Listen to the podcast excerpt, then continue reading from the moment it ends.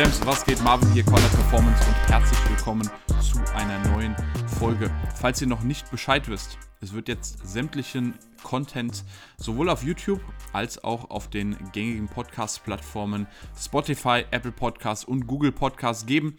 Zumindest die Monologe bzw. auch die Dialoge. Auf dem YouTube-Kanal gibt es noch etwas mehr. Da kommen hier und da mal ein paar Videos von meinen Klienten bzw. von Trainingseinblicken, die ich euch gebe mit meinen Sportlern, mit meinen Athleten. Das heißt, schaut da gerne mal auf dem YouTube-Kanal vorbei, abonniert den YouTube-Kanal und falls ihr euch das Ganze als Podcast gönnt, dann abonniert auch den Podcast auf den gängigen Plattformen. Heutiges Thema, wir sprechen über Regeneration. Insbesondere sprechen wir über die fünf effektivsten und besten Methoden und Wege, mit denen wir von unserem Training, aber natürlich auch von unserem Alltag, von unseren alltäglichen Belastungen regenerieren können. Ich habe vor kurzem schon mal ein Video über Regenerationstools und Gadgets gemacht, wo wir letztendlich die Dinge auseinandergenommen haben, die auf Social Media meistens beworben werden. Das sind solche Sachen wie eine Massagegun, das sind so Sachen wie Reboots, wie Eisbaden und ja, einige dieser Dinge können natürlich einige Prozentpunkte in der Regeneration herausholen. Nichtsdestotrotz kennt ihr meine Meinung, das macht wenige Prozentpunkte aus. Das bedeutet, wir können uns noch so lange mit der Massagegun massieren, wir können uns noch so lange ins Eisbad legen. Es wird uns nicht weiterhelfen, wenn wir die wichtigen Dinge nicht in Balance bringen. Und mit Balance meine ich immer, wir können nur so viel trainieren, wie wir davon wieder regenerieren können. Und das ist ein ganz großes Problem, gerade bei vielen Sportlern und bei vielen, ich sage mal, High-Performern, viele, die auch im Beruf sehr viel Gas geben, die einen sehr, ja, sehr anstrengenden und letztendlich anspruchsvollen Alltag haben, da gerät es meistens oder oftmals aus dem Gleichgewicht. Das bedeutet, dass wir uns einfach mehr im Training zumuten, als dass wir davon regenerieren können. Und dann am Ende wundert man sich, dass man keine Trainingsfortschritte macht. Dazu muss man jetzt sagen, ich unterscheide in zwei Typen von Menschen. Der eine Typ von Mensch ist grundsätzlich extrem ehrgeizig, besonders auf das Training bezogen. Bedeutet, hat extrem große Ziele und das ist auch meistens der Typ von Mensch, der gerne mal dazu neigt, zu viel zu trainieren, beziehungsweise die Regenerationskapazitäten zu überschreiten. Das ist tatsächlich auch die Typ von Mensch, mit denen ich im Coaching am meisten arbeite, beziehungsweise auch meine Hauptzielgruppe, mit denen ich gerne arbeiten möchte, denen ich dann zeige, und das ist letztendlich auch meine Aufgabe als Trainer, wie sie ihre Erholung verbessern, wie sie ihr Training auch in eine richtige Balance mit der Regeneration und der Regenerationskapazität bringen. Gerade bei vielen Leuten ist es ein Thema, die eben Vollzeit arbeiten, vielleicht auch Unternehmer sind, beziehungsweise selbstständig und ja, im Berufsleben extrem viel Gas geben, was sich natürlich auch auf das Training auswirkt. Und da ist es meine Aufgabe als Coach, das in richtige Bahnen zu lenken. Das heißt, dafür zu sorgen, dass das, was wir im Training machen, halt wirklich effektiv ist und Resultate bringt. Und gleichzeitig dafür zu sorgen, dass wir ja ein bisschen Klarheit bringen in den Dschungel von Ernährung äh, und natürlich auch dafür sorgen, dass die Regenerationsmaßnahmen umgesetzt werden. Und persönlich arbeite ich sehr gerne mit dieser Art von Mensch, denn Grundsätzlich ist meistens Motivation und Drive vorhanden. Und wie gesagt, das ist eigentlich meine Hauptaufgabe, das Ganze in richtige Bahn zu lenken. Meine Aufgabe als Trainer ist es nicht, jemanden zu motivieren, ins Training zu gehen. Meine Aufgabe als Trainer ist es dafür zu sorgen, dass, wenn er ins Training geht, das Richtige macht, nicht zu viel, aber auch nicht zu wenig macht. Dann kommen wir nämlich zu Typ 2 vom Mensch. Und das sind jetzt die, die vielleicht das, was ich in den Videos bzw. Podcasts hier erzähle, grundsätzlich immer ein bisschen zu wörtlich nehmen, beziehungsweise das auch ein bisschen falsch auslegen. Im Sinne von, okay, ich fühle mich heute nicht gut, ich glaube, ich sollte nicht trainieren, ich habe nicht so gut geschlafen, ich glaube, ich sollte heute ein bisschen weniger machen und ja, ich habe nicht so gut gegessen, ich glaube, da macht es keinen Sinn zu trainieren. Das natürlich eine vollkommen falsche Herangehensweise ist, natürlich klar und das ist auch nicht die Typ von Mensch, mit denen ich gerne beziehungsweise überhaupt im Coaching arbeite. Also ich werde als Trainer niemandem erzählen, du musst jetzt ins Training gehen. Ich werde niemandem hinterherrennen, dass er letztendlich die Dinge umsetzt. Entweder du bringst die Motivation, du bringst den Drive, das Commitment mit, diese Dinge umzusetzen. Und da ist es mir lieber, dass jemand mal übers Ziel hinausschießt, als dass jemand mit einer Einstellung rangeht, wirklich immer nur das Nötigste, wirklich immer nur das Mindeste zu machen. So viel dazu. Also das sind die zwei Kategorien von Menschen. Und gerade mit dem heutigen Thema, mit dem heutigen Video, Podcast, Folge, ähm, möchte ich gerade Typ 1 von Mensch ansprechen. Das heißt, die Leute, die gerne mal durch ihr Training ihre Regenerationskapazitäten übersteigen. Und da ist es natürlich nochmal besser, anstatt zu sagen, mach mal ein bisschen weniger Training, vielleicht dafür zu sorgen, dass die Regeneration einfach ein bisschen besser wird. Das heißt, dass man mehr trainieren kann. Und genau dafür möchte ich euch heute letztendlich die fünf effektivsten Methoden und Wege mitgeben, mit denen ihr eure Regeneration verbessern könnt.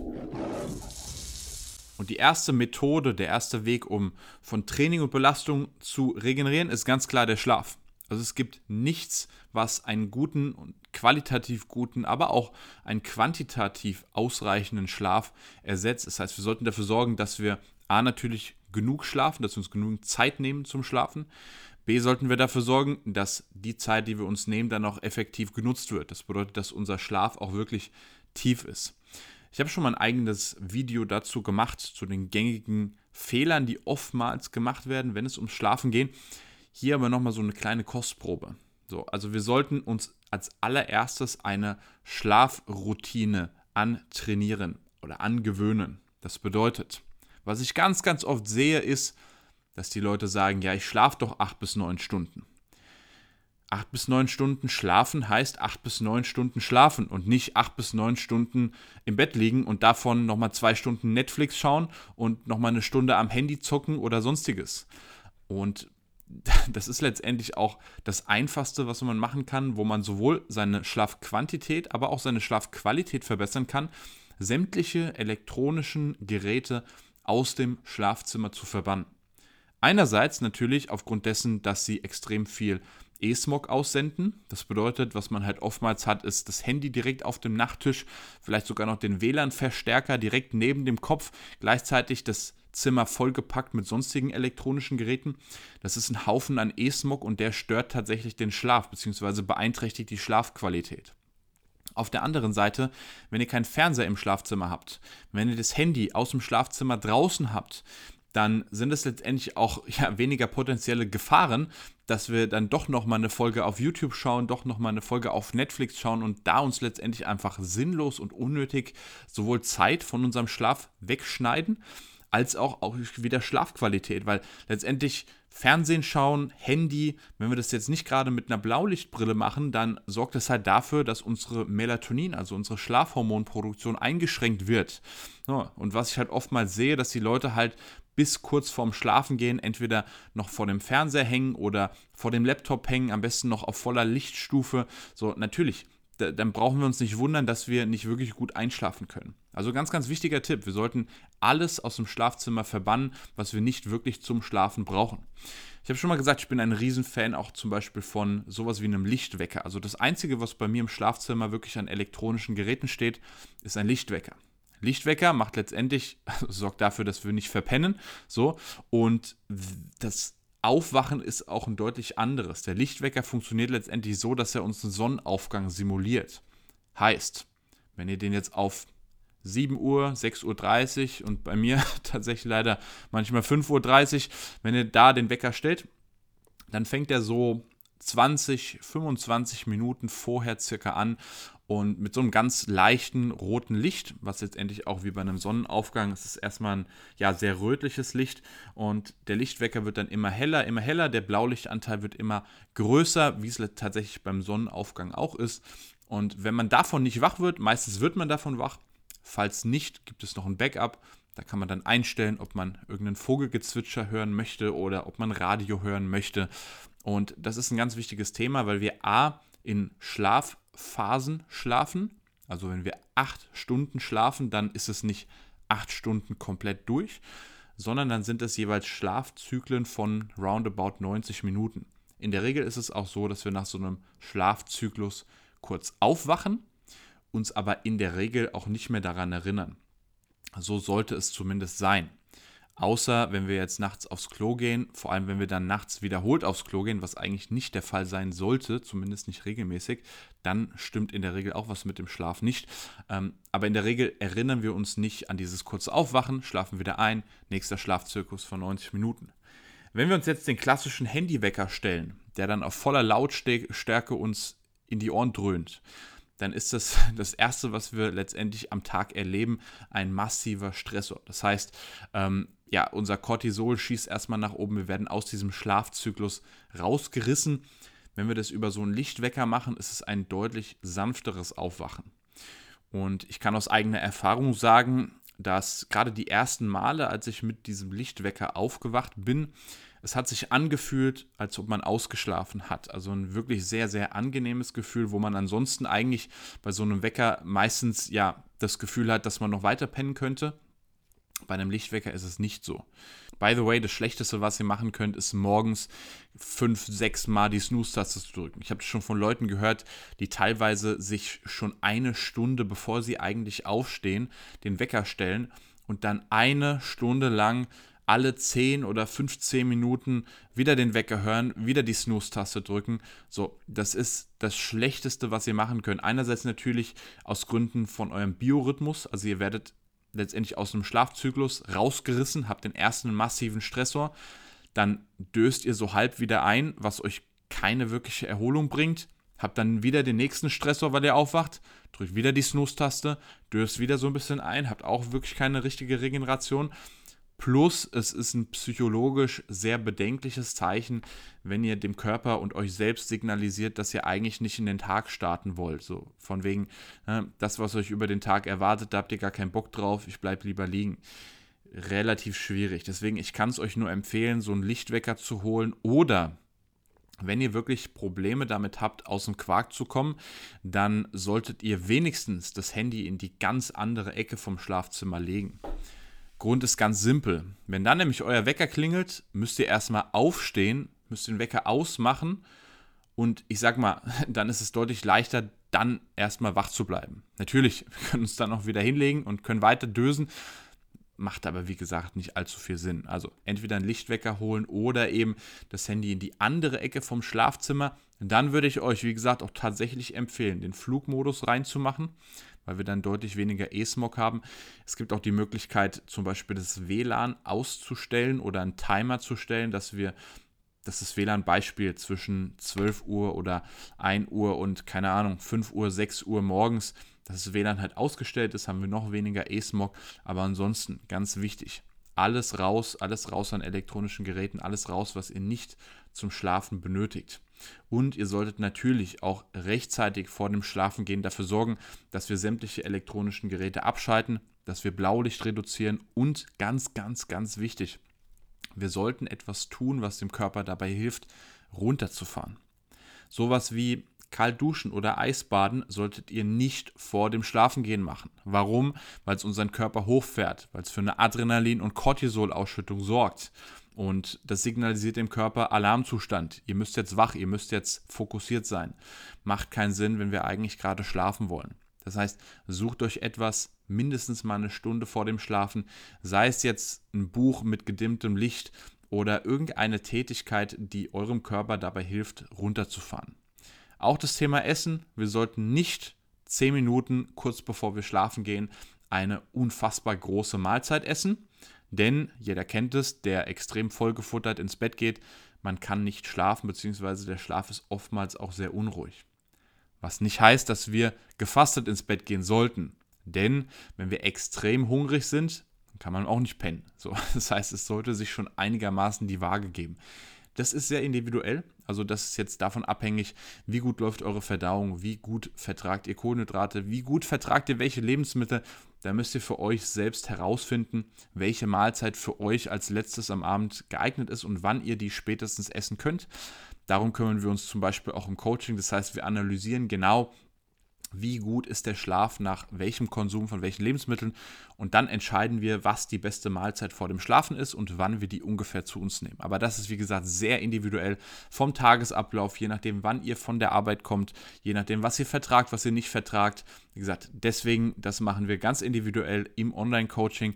Aber ganz wichtig eben, wir sollten möglichst ein bis zwei Stunden vor dem Schlafen uns nicht extrem vollfuttern, sollten Dinge tun, die dem Körper dabei helfen, wieder runterzufahren und sollten extrem Wert darauf legen, dass wir wirklich qualitativ guten Schlaf bekommen. Das heißt, wir sollten dann auch innerhalb von, ich sag mal, 15, 20, maximal 30 Minuten eigentlich einschlafen. Je mehr, desto besser, weil ich oftmals die Frage kriege, wie viel muss ich denn mindestens schlafen? Also je mehr du schlafen kannst, umso mehr solltest du schlafen. Ideal ist natürlich ausschlafen. Was nicht immer funktioniert bei unserem Alltag, aber grundsätzlich, wenn ihr die Möglichkeit habt, solltet ihr ausschlafen. So. Was bei einigen dann so aussieht, dass sie, wenn sie dann mal ausschlafen können, auf einmal 12, 13 Stunden pennen. Ja, das kann mal sein. Das ist letztendlich, wenn sich der Körper den Schlaf in Anführungszeichen zurückholt, sollte aber nicht gängige Praxis sein. Das ist meistens auch ein Zeichen dafür, dass ihr eben die Nächte davor nicht genug geschlafen habt. Wenn das wirklich häufig vorkommt, also wenn ihr tatsächlich jede Nacht 12 Stunden, 13 Stunden schlaft und dann auch wirklich komplett durchschlaft, dann ist das kein gutes Zeichen. Dann ist es entweder ein Zeichen, dass ihr doch nicht wirklich qualitativ gut schlaft oder eben, dass ihr bestimmte Mängel habt oder sonstige Problematiken. Also dann solltet ihr euch tatsächlich einen Experten zu Rat holen, der euch da hilft. Nichtsdestotrotz, es trifft natürlich auf die wenigsten zu. Die wenigsten haben Zeit, 12, 13 Stunden pro Nacht zu schlafen. Bei den meisten bin ich wirklich schon froh, wenn sie gerade so auf die magischen 8 Stunden kommen. Und das ist auch so eine Benchmark, wo ich sage, das sollten wir mindestens immer acht, anvisieren, dass wir mindestens 8 Stunden qualitativen Schlaf bekommen. Jetzt haben wir relativ lange über das Thema Schlaf gesprochen. Nicht ohne Grund, denn ich sage es nochmal, Schlaf ist der wichtigste Weg, um von sämtlichen Belastungen, sämtlichen Training, aber auch Alltagsbelastungen zu regenerieren. Deswegen steht das auch, was Regenerationsmaßnahmen und Methoden geht, im Coaching an allererster Stelle, dass wir es schaffen, eben die Quantität, aber auch vor allem die Qualität des Schlafs zu verbessern. Und dann kommen wir nämlich zu Methode Nummer zwei ebenso kostenlos. Und zwar sind das Atemübungen. Und da gibt es jetzt eine relativ breite Palette von Atemübungen, die man durchführen kann. Wichtig ist allerdings, nicht alle Atemübungen eignen sich, um den Körper runterzufahren oder die Regeneration zu verbessern. Was sehr oft verbreitet ist, ist zum Beispiel die Wim Hof Atmung. Hat vielleicht der ein oder andere schon mal gehört, beziehungsweise auch in meinen Videos gesehen, dass ich selbst gerne die Wim Hof Atemübung mache, auch bekannt als Tomo Breathing, Tamo Breathing und ist letztendlich ein bewusstes, kontrolliertes Hyperventilieren. Also die Wim Hof Atemübung funktioniert so, dass man 30 extrem tiefe Atemzüge nimmt. Das heißt, extrem tief und schnell einatmet und extrem tief und schnell ausatmet was dafür sorgt, dass einem so ein bisschen dizzy wird. So, jeder kennt es, der schon mal ja letztendlich hyperventiliert hat.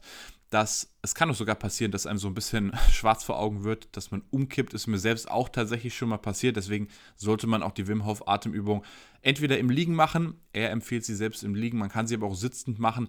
Man muss dann halt aufpassen, dass man keine spitzen Gegenstände irgendwo hat, wo man dann umfallen kann. Grundsätzlich kann auch nicht allzu viel passieren bei dieser Atemübung, aber nichtsdestotrotz sollten wir da ein bisschen vorsichtig sein. Und das ist tatsächlich eine Atemübung, die ich selbst persönlich gerne anwende, was aber nicht den Effekt hat, dass wir dadurch unsere Regeneration verbessern. Weil auch dieses bewusste Hyperventilieren kann zum Teil Cortisol erhöhen. Das bedeutet, ich bin kein Freund davon, jetzt die Wim Hof Atemübung kurz vor dem Schlafengehen zu machen. Was vor allem auch den Grund hat, dass es unsere Antwort auf CO2, also Kohlenstoffdioxid, verändert, beziehungsweise unsere CO2-Toleranz verändert und verschiebt, wenn wir die Atemübung nicht richtig ausgleichen. Das mag jetzt sehr komplex klingen, aber ich versuche es mal ganz simpel runterzubrechen. Wenn wir nicht mehr atmen, dann bekommen wir irgendwann so einen Atemhunger. Jeder kennt es. Jeder kann es jetzt auch gerade mal ausprobieren. Bitte nicht, wenn ihr jetzt gerade beim Autofahren seid, aber ihr könnt einfach mal ein paar Sekunden lang nach dem Ausatmen den Atem anhalten. Je nachdem, wie groß oder wie ausgeprägt eure CO2-Toleranz ist, werdet ihr nach kurzer Zeit spüren, dass ihr einen gewissen Lufthunger bekommt oder dass ein gewisses unangenehmes Gefühl einfach ist.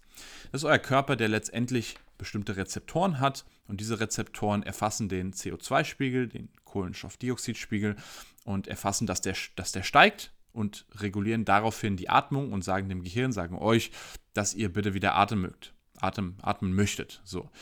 Was ein ganz normaler Mechanismus ist. Jetzt haben wir folgendes Problem.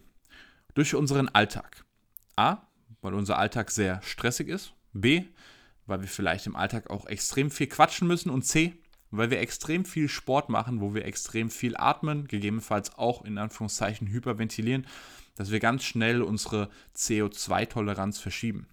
Das bedeutet, dass unser Körper sehr sensibel auf CO2, also auf Kohlenstoffdioxid reagiert. Das bedeutet, wenn ihr die Luft anhaltet, werdet ihr deutlich schneller diesen Lufthunger verspüren. Und das ist ein ganz schlechtes Zeichen. Gerade im Coaching, wir messen, gibt es ganz einfache Tests, die man machen kann, wir messen den, die CO2-Toleranz. Und je schlechter diese CO2-Toleranz ist, umso wichtiger werden bestimmte Atemübungen. Und ohne jetzt zu komplex in die Thematik zu gehen, das wäre wahrscheinlich nochmal eine eigene Folge. Um unsere Regeneration zu verbessern, sollten wir unsere Atmung verlangsamen und sollten dafür sorgen, dass wir weniger atmen. Ich weiß, das mag jetzt für die meisten sehr paradox klingen, weil man ja eigentlich denkt, je mehr ich atme, umso besser und je tiefer ich atme, umso besser, weil da kriege ich ja mehr Sauerstoff. Nee, es muss ein richtiges Verhältnis zwischen Sauerstoff und CO2 sein. Denn sonst kommt der Sauerstoff nicht dahin, wo er hinkommen soll. Das bedeutet, wenn wir zu viel atmen, zu schnell atmen, hyperventilieren, weil wir den ganzen Tag gestresst sind, weil wir extrem viel trainieren und uns das angewöhnt haben, dann kann das unserer Regeneration massiv schaden. Und deswegen empfehle ich auch zum Teil Atemübungen, die das Ganze wiederherstellen können. Und das sind keine komplexen Atemübungen. Das können wir ganz letztendlich auch mit einer Meditation verbinden. Bedeutet, dass wir einen Timer stellen, vielleicht auf 10 Minuten, von mir aus auch auf 5 Minuten am Anfang, das könnt ihr machen, wie ihr lustig seid, und uns einfach mal darauf konzentrieren, ruhig, fokussiert, konzentriert zu atmen. Und vor allem auch langsam auszuatmen.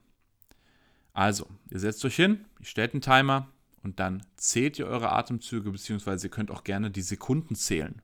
Zählt, wie viele Sekunden ihr einatmet und zählt, wie viele Sekunden ihr ausatmet. Und versucht dann sukzessiv eure Atmung zu verlangsamen. Das heißt, mehr Sekunden einzuatmen und mehr Sekunden, also sprich langsamer und länger auszuatmen. Und das wird direkt dafür sorgen, dass unser Nervensystem entspannt, dass unser Nervensystem runterfährt gibt zum Beispiel auch ein klassisches Box Breathing. Da atmen wir fünf Sekunden lang ein, halten dann fünf Sekunden die Luft an, atmen fünf Sekunden wieder aus und halten fünf Sekunden wieder die Luft an. Für diejenigen, die das nicht schaffen, könnt auch gerne mit drei Sekunden anfangen und wenn es ganz übel aussieht, auch mit zwei. Aber das ist zum Beispiel eine ganz gute Einsteiger-Atemübung, wo wir es schaffen, unsere Atmung zu verlangsamen und daraufhin unser Nervensystem runterzufahren. Und das können wir, wie gesagt, dann ausbauen. Also tatsächlich kann man das auch steigern bis zu 20, teilweise 30 Sekunden lang ausatmen. Da muss man natürlich schon eine sehr gute CO2-Toleranz haben, dass man da nicht erstickt dabei. Aber wie gesagt, es wird dem Körper helfen, A, natürlich diese CO2-Toleranz bzw. Sauerstoff, Kohlendioxid in ein richtiges Verhältnis zu bringen und vor allem das Nervensystem zu beruhigen, das Nervensystem wieder runterzufahren. Also ohne es komplex zu machen, ihr solltet ruhiger atmen. Einerseits können wir das üben und trainieren durch Atemübungen, aber wir können uns auch im Alltag einfach immer wieder daran erinnern. Also wenn wir gerade im Auto sind, wenn wir gerade irgendwas arbeiten oder gerade vom Gespräch kommen, einfach mal bewusst, sei es jetzt eins, zwei, drei Minuten, auf die Atmung konzentrieren, die Atmung wieder runterfahren. Auch ganz wichtig, durch die Nase atmen, weil letztendlich die Nasenatmung limitiert auch zum Teil, wie viel wir atmen können. Also durch die Nase zu hyperventilieren ist relativ schwierig und deswegen sollten wir auch im Alltag möglichst viel durch die Nase atmen.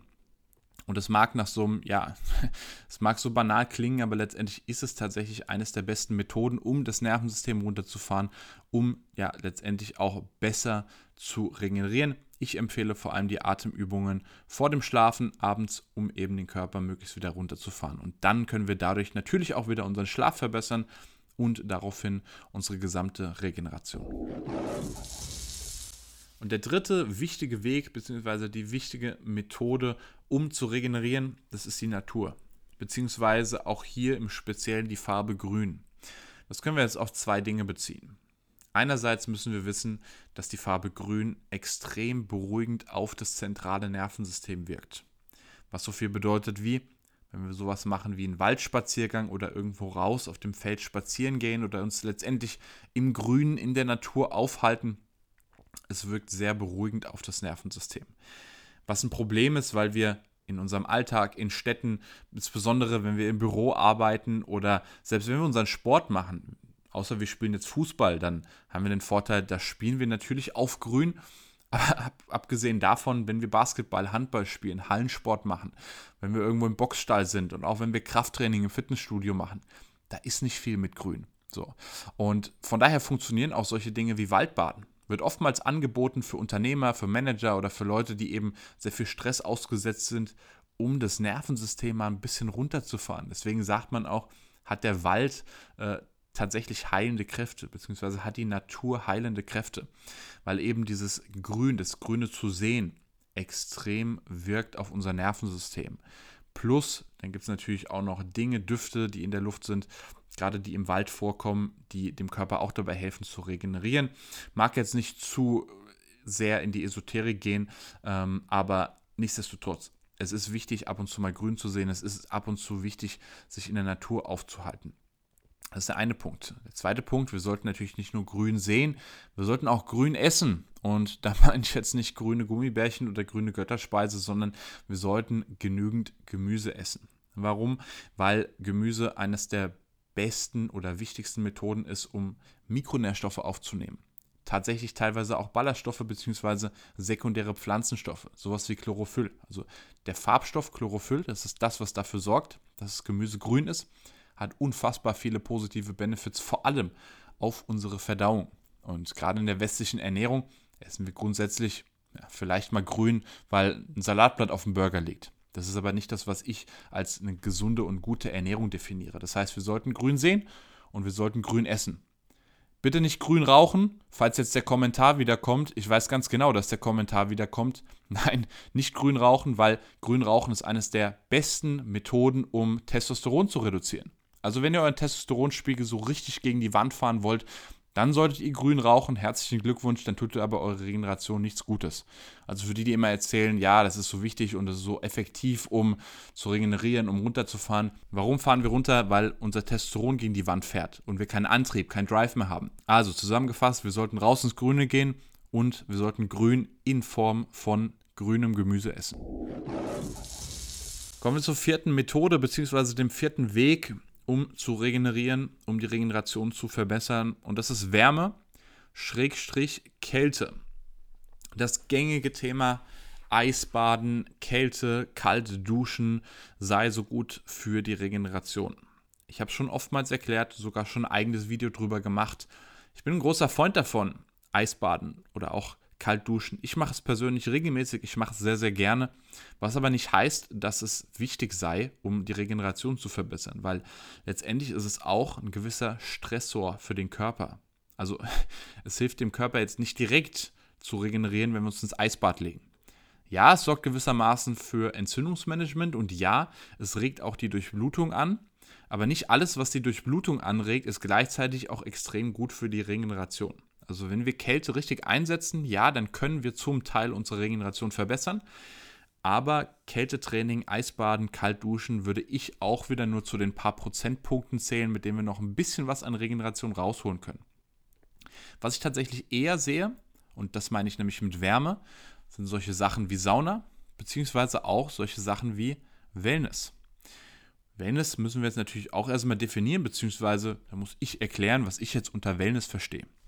Wenn wir die Therme gehen, wenn wir einfach mal abends in die Sauna gehen, selbst wenn wir warm oder heiß duschen, dann kann das dem Körper helfen, runterzufahren. Warm duschen oder auch saunieren abends vor dem Schlafengehen kann zum Beispiel auch helfen, dadurch, dass es die Gefäße weitet, dass wir über Nacht Körperwärme besser abtransportieren, was wiederum unseren Schlaf verbessern kann. Das heißt, wenn wir vor dem Schlafengehen duschen, dann sollten wir warm duschen. Weil, wie gesagt, die Gefäße weiten sich, das hilft dem Körper wiederum, mehr Wärme loszuwerden und das ist ein ganz wichtiger Prozess, um besser im Schlaf zu regenerieren bzw. unseren Schlaf zu verbessern.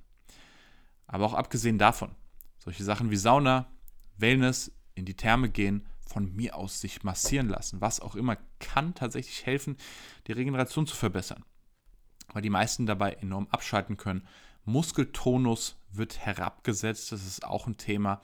Deswegen funktionieren ja auch bei Blockaden oder ähnlichem sowas wie Wärmepflaster, weil Wärme dafür sorgt, dass unsere Muskulatur etwas entspannt, also die Muskelspannung heruntergesetzt wird, was gerade für viele Sportler sehr wichtig ist, mal die Muskelspannung herabzusetzen.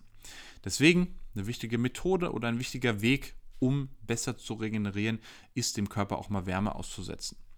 Ja, da kann man auch wieder diesen Kontrast machen. Das bedeutet, da kann man zum Beispiel sowas machen wie in die Sauna gehen und danach Kontrast durch eine kurze kalte Dusche. Das sollte man dann mehrmals machen. Das heißt Sauna, dann kurz entweder kalt duschen oder ins Kneippbecken, dann wieder Sauna, dann wieder kalt duschen. Das heißt, das Ganze im Wechsel machen.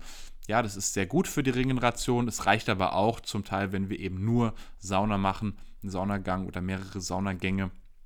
Vor allem auch, wenn es euch dabei hilft, runterzufahren. Denkt an Tipp Nummer 1. Also letztendlich alles, was eurem Körper dabei hilft zu entspannen, alles, was euch dabei hilft, runterzufahren, kann oder wird eure Regeneration verbessern, wird euren Schlaf verbessern. Und das ist eben ein ganz, ganz wichtiges Tool, eine ganz wichtige Methode, um besser vom Training und sonstigen Belastungen zu regenerieren. Kommen wir zur Methode und Weg Nummer 5, wie wir besser regenerieren. Und das ist leichte Bewegung. Keine intensive Bewegung, also sowas wie ein intensives Krafttraining, sowas wie HIT oder ein intensives Intervalltraining. Ja, das mag ganz gut sein, um den Kopf frei zu kriegen. Und da hat es auch tatsächlich seine Daseinsberechtigung um vielleicht auch Aggressionen abzubauen, beziehungsweise ein Ablenkungstool zu haben. Das heißt aber nicht, dass es uns dabei hilft, körperlich zu regenerieren. Bedeutet, wenn wir Intervalltraining machen oder ein intensives Krafttraining, dann geht es natürlich auch wieder auf Kosten unserer Regeneration. Was ich mit leichter Bewegung meine, ist sowas wie zum Beispiel Walken gehen. Das können wir auch wieder sehr gut verbinden mit Tipp Nummer 3, dass wir zum Beispiel einen Waldspaziergang machen oder irgendwo in der Natur walken gehen, wandern gehen, was auch immer. Denn leichte Bewegung, dieses leichte oder leichte Aktivieren vom Herz-Kreislauf-System sorgt unter anderem dafür, dass Cortisol abgebaut wird. Das heißt, wenn wir jetzt eine Belastung machen, wir gehen raus und gehen spazieren, gerne auch im zügigen Tempo, je nachdem wie fit ihr seid, vielleicht bei 100, 110, maximal 120er Puls, so, dann hilft es eurem Körper, Cortisol abzubauen und kann dementsprechend eure Regeneration verbessern. Das heißt, es kann sowas sein wie Walken, Wandern, das kann aber gerne auch sowas sein wie Golf. Michael Jordan zum Beispiel, der hat sehr gerne Golf gespielt als Ausgleich. Auch hier, wir sind mitten im Grün, wir haben eine leichte Bewegung, wir kriegen, je nachdem, wo wir Golf spielen, in der Regel auch einiges an Sonne ab. Heißt Vitamin D auch wieder sehr, sehr wichtig. Und wir kriegen parallel dazu auch mal den Kopf frei. Also sowas wie Golf ist auch eine sehr, sehr gute Methode ja, auch solche Sachen wie Sex können sehr gut für die Regeneration sein, weil sie uns A helfen, runterzukommen und B, je nachdem, leichte Bewegung ist, wollen wir jetzt nicht so tief in die Thematik reingehen. Wichtig ist hier allerdings zu sagen, da spreche ich von Sex mit Partner. Ohne Partner macht das Ganze relativ wenig Sinn, weil man tatsächlich gesehen hat, dass der Testosteronspiegel unter Umständen leiden kann, beziehungsweise dass wir bei regelmäßigem ja, Solo-Sex, äh, unser Hormonsystem ein bisschen aus dem Gleichgewicht bringen. Das heißt, das würde ich euch tatsächlich nicht empfehlen. Ja, der ein oder andere mag davon berichten, dass es ihm hilft, runterzufahren, dass es ihm hilft, zu entspannen. Mag sein, ich würde es euch definitiv nicht empfehlen. Sucht euch einen Partner, dann kann es der Regeneration sehr gut tun aber auch sämtliche anderen Formen von leichter Bewegung. Ob es jetzt Walken ist, ob es jetzt Golfspielen ist oder auch andere Sportarten, um wirklich mal einen Kontrast zu bekommen.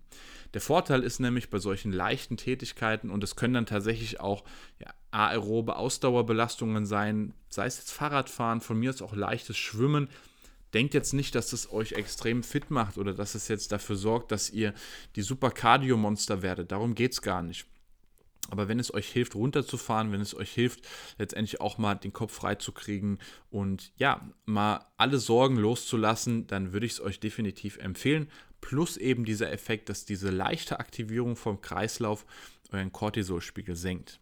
Aber wie gesagt, hier ist wichtig zu betonen, dass es eine Aktivität ist, die euch wirklich Freude bereitet. Beispiel.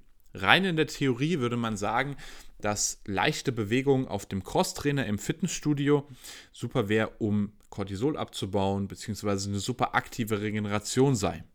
Für mich, wenn jetzt mal mich als Beispiel, wäre das eine absolute Katastrophe. Also mein Cortisolspiegel würde dadurch die Decke steigen, wenn ich im Fitnessstudio eine Stunde lang auf so einem Ding stehen müsste.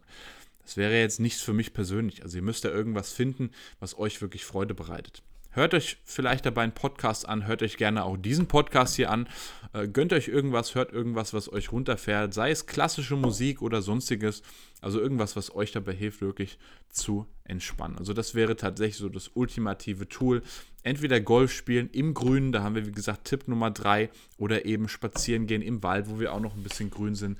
Das sind so super Methoden, um für eine bessere Regeneration zu sorgen. Und dann dürfen wir natürlich nicht vergessen, weil wir jetzt besser regenerieren können, dann auch besser zu trainieren, fokussierter zu trainieren. Denn, wie gesagt, das Ganze muss sich immer die Waage geben. Es hilft nicht zu sagen, wir müssen jetzt nur noch regenerieren, aber es hilft auch nicht zu sagen, wir müssen jetzt nur noch trainieren, wir müssen jetzt nur noch Gas geben. Nee, wir brauchen schon beides und dann funktioniert das nämlich auch mit dem Trainingsfortschritt. Das bedeutet, wenn ihr das Ganze in Balance bringen möchtet, wenn ihr aktuell Probleme habt, Trainingsfortschritt zu machen, beziehungsweise wenn ihr euch wirklich ein ambitioniertes Ziel gesetzt habt, ein sportliches Ziel, ein körperliches Ziel, und ihr wollt es wirklich erreichen, ihr bringt den Drive, ihr bringt die Ambition, das Commitment mit, dann könnt ihr euch gerne für ein Online-Coaching bewerben. Checkt den Link gerne mal in der Beschreibung. Dort könnt ihr euch für ein kostenloses Erstgespräch anmelden, bei dem wir eure Ziele festlegen und dann gemeinsam entscheiden, ob das Coaching für euch Sinn macht, wo ich euch dann nochmal alle Infos erkläre. Wie gesagt, checkt es gerne mal aus. Ansonsten denkt daran, den Podcast abonnieren auf allen gängigen Plattformen Spotify, Apple Podcasts, Google Podcasts und den Kanal auf YouTube abonnieren und am Start bleiben. Champs, das war's von mir. Wir sehen uns beim nächsten Mal. Peace.